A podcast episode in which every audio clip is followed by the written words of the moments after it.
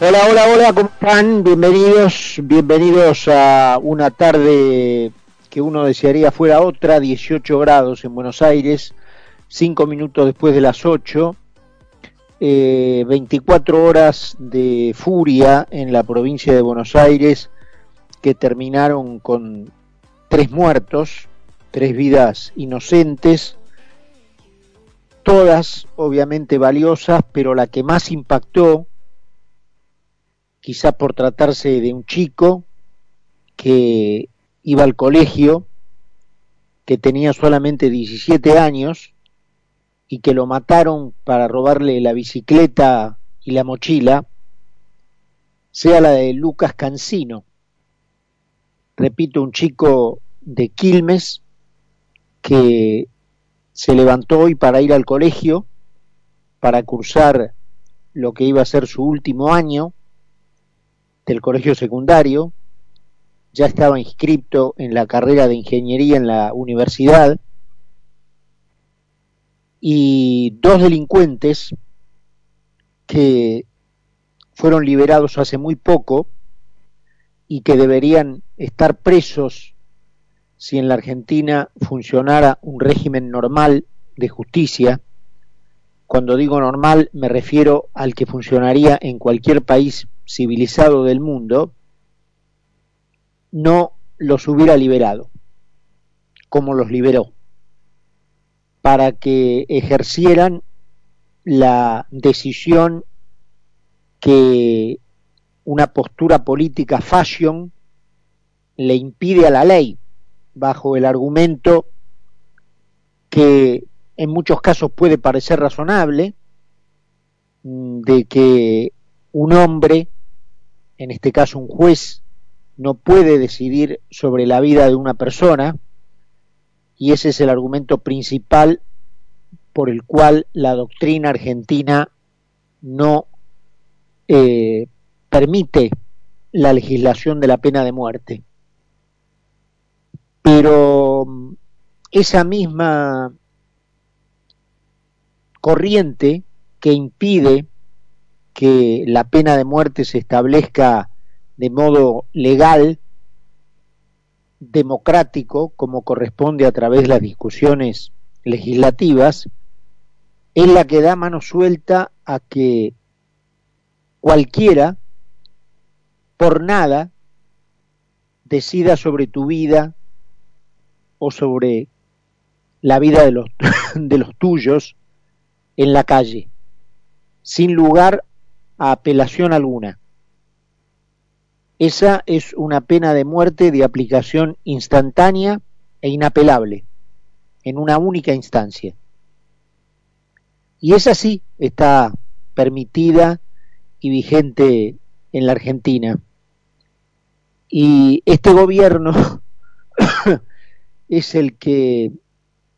durante mucho más de una década ha venido atornillando como la gota que orada la piedra ese pensamiento en una parte importante, no sólo de la sociedad, sino principalmente de la, de la dirigencia y de la academia argentina, es decir, de aquellos que forman a los futuros abogados, a los futuros fiscales y a los futuros jueces. Ese picasesos que el kirchnerismo vino a atornillar en los últimos 15 años y que, viendo, y que viene siendo el protagonista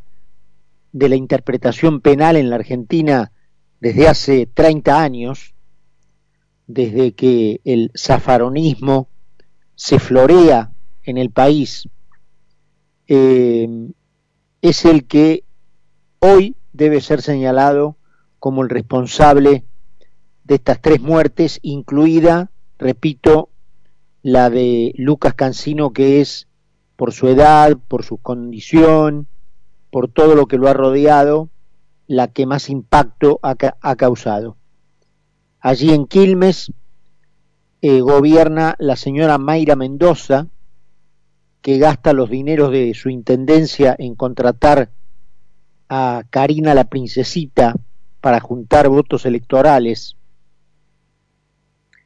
Y de allí también es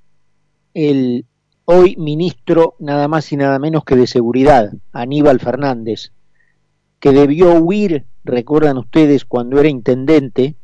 y fue acusado penalmente en el baúl del auto de su abogado para que la policía no pudiera ir a aprenderlo y a meterlo preso. Un hecho muy recordado en la política argentina. Porque mm, este gobierno es un gobierno delincuencial, un gobierno pro delincuente. Y no quisiera cometer lo que en el fondo sería una injusticia, em, limitando esa responsabilidad a el kirchnerismo. Porque el kirchnerismo ha sido efectivamente una infiltración de una inteligencia con T Z intermedias, inteligencia, em, infiltrada, vencida en la guerra civil de los 70 e infiltrada con otros métodos en el peronismo para llevar a este a una evolución superior, por supuesto en el mal sentido. Eh, pero interpretada linealmente, esa postura puede cometer la injusticia de dejar afuera el componente delincuencial del propio peronismo, el componente prepotente de fuerza bruta que manifestó en todo su esplendor Aníbal Fernández, que no es, es un kirchnerista de la última hora, pero él es un peronista, un peronista cabal, un peronista que podría haber acompañado a aquel Perón que se vanagloriaba de haber salido a la calle con 500 hombres, a la calle Florida, con palos con clavos en las puntas, para romper vidrieras y cabezas, como él mismo lo dijo, busquen en Google el, el audio de la propia voz del general, para ganar la calle, rompiendo vidrieras y cabezas, con palos con clavos en las puntas. A eso pertenecen los peronistas, a esa cultura, a esa cultura pertenece Aníbal Fernández, a la cultura del atropello, de la prepotencia, de la delincuencia, del delito. Distinguir a un peronista de un delincuente cada vez se hace más difícil porque apoyan lo que solo fantaseando se pueden llamar ideas, porque no son más que tácticas para ganar el gobierno y los lugares privilegiados que le permiten asaltar el tesoro público y enriquecerse personalmente, eh, para gobernar bajo la idea de que solo ellos pueden gobernar, porque te piso, porque te atropello, porque te llevo por delante, porque te mato, porque te amenazo, porque te lleno de miedo, porque te amedrento. Eso es el, peronismo. Entonces se, sobreentiende que adscriban a una teoría penal que con todos los oropeles de la, de la doctrina y de la, eh, como le decían a, a Zaffaroni, ¿no? Una eminencia, una eminencia que juega con la gente como si un científico jugara en un laboratorio con conejitos de indias. Entonces se toman de esas eh, elaboraciones teóricas de un Zaffaroni, por ejemplo, para porque les resultan eh, funcionales a lo que son delincuentes, criminales, nefastos, una lacra. Ese es el gobierno que tiene hoy la Argentina. Y más allá de lo que ha sucedido hoy, que obviamente llena de, luto a una vez más a la Argentina y particularmente a la sociedad del conurbano, que después vota esta gente incomprensiblemente, sale a la calle a pedir que Mayra, que Mayra Mendoza se haga presente, pero después la transforma en intendente, ¿eh? porque hoy Mayra Mendoza es intendente de Quilmes, no porque cayó de un meteorito, porque la votó la gente. Em, más allá, decía, de, este luto que vuelve a conmover a la Argentina, y lo voy a, lo voy a, comentar igual, pese a que pueda resultar este, hasta superfluo, hasta frívolo, porque hay una parte que se conecta con lo que ocurrió hoy y que parece la sublimación de la cargada. Como ustedes habrán escuchado, los que siguen este programa, los que siguen otros, que ya se puso, por supuesto, a rodar la campaña política, habrán escuchado el spot del Frente de Todos, el, el spot del sí. Y parece la nueva broma del peronismo kirchnerista a todo el pueblo argentino, porque parecen haber eh, listado todas las aspiraciones legítimas que tiene la gente y haberles puesto delante justamente la palabra sí para hacer de eso un spot publicitario, porque a algún cráneo se le ocurrió que debía ser la campaña del sí. Y en el aviso aparecen varias personas diciéndole que sí a una serie de deseos pretendidos por una inmensa mayoría, pero que justamente han sido sepultados por la espantosa administración peronista, kirchnerista, que se dedicó a destruir todas y cada una de esas pretensiones. Allí aparece alguien diciendo, por ejemplo, sí a pagar menos impuesto a las ganancias, cuando la propia Victoria Tolosa Paz fue la que prometió subir los impuestos y defendió públicamente la, voracidad fiscal que está destruyendo literalmente los bolsillos de los argentinos. El Frente de Todos creó un impuesto nuevo cada 20 días en promedio, desde que llegó al poder nuevamente el 10 de diciembre de 2019. En otro de los puntos se dice sí a bajar la inflación y a crear trabajo, cuando han sido ellos los que llevaron a más del 50% el nivel de inflación y los que triplicaron el circulante en menos de un año, pulverizando el valor adquisitivo del peso. En cuanto a crear trabajo, la broma parece tocar la cúspide del mal gusto en este caso, porque han sido ellos los que destruyeron más de 100.000 empleos han estigmatizado socialmente a los que generan trabajo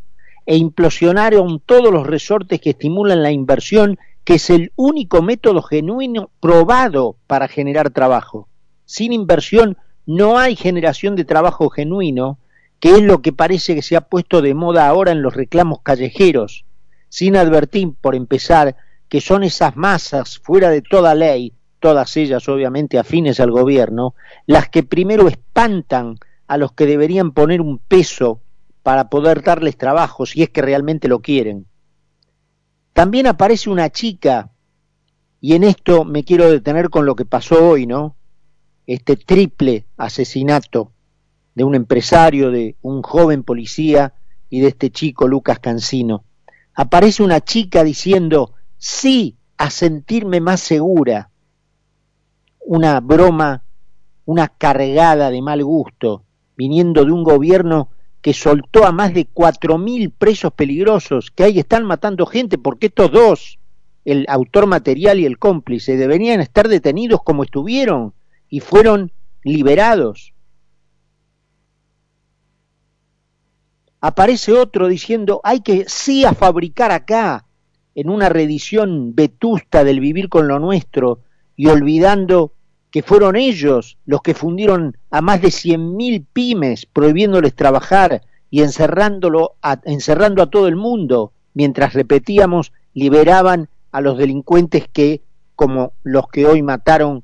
al empresario, al policía y a Lucas. Luego aparece otro chiste descomunal diciendo sí a la educación pública cuando fueron ellos los que cerraron las escuelas por más de un año y medio, contra todas las indicaciones y sugerencias de las, de las mejores mentes de pedagogía del país y generando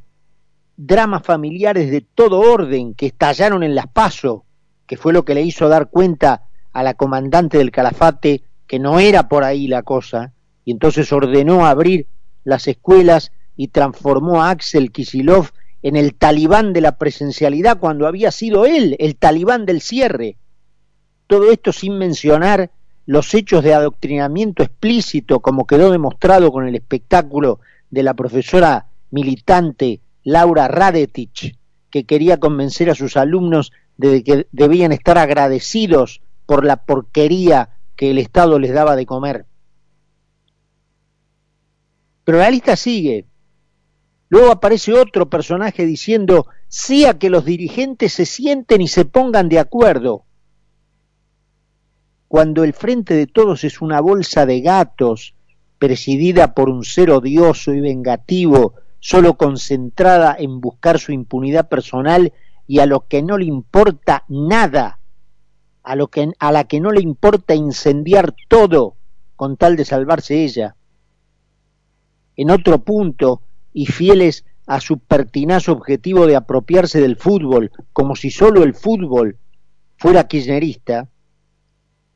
sale uno a decir sí a volver a la cancha, cuando la Argentina del peronismo kirchnerista fue uno de los últimos países del mundo en autorizar ese regreso. Después sale alguien a decir sí a la igualdad, cuando la única igualdad que el kirchnerismo sabe entregar es la igualdad en la miseria, con más de 20 millones de pobres, 20% de los cuales fueron creados por este gobierno en solo 18 meses, derribando a esa cantidad de gente de la clase media a la pobreza, y generando más de 5 millones de indigentes. La verdad, no se puede creer hasta dónde les aguanta la cara a estos tipos. Hablar de inflación, de seguridad, de educación pública, de trabajo, de acuerdo político, como que son los lemas de su campaña, es una caradurez que solo interpretándolo como una enorme tomadura de pelo podría entenderse. Ellos son los que le han dicho que no precisamente a todo ese listado de justificadas aspiraciones de la gente y los que han instrumentado una política que justamente destruye todo lo que la gente decente busca, entre otras cosas, poder salir a la calle con seguridad, como lo pretendía Lucas, yendo en bicicleta al colegio. La oposición debería ser durísima con la respuesta en un mensaje, en un spot político, a esto que parece ser una broma de mal gusto. No sería justo que esta gente pudiera subirse al carro de las pretensiones argentinas y que las hagas suyas cuando son ellos las que las destruyen. Ya sabemos que son ladrones profesionales de dinero, pero robar también las ilusiones y la vida de la gente como la vida de Lucas Cancino es demasiado. 8 y 23 minutos en Buenos Aires, 18 grados. Seguí con nosotros en Mira quién habla. Mira quién habla. Mira quién habla. Mira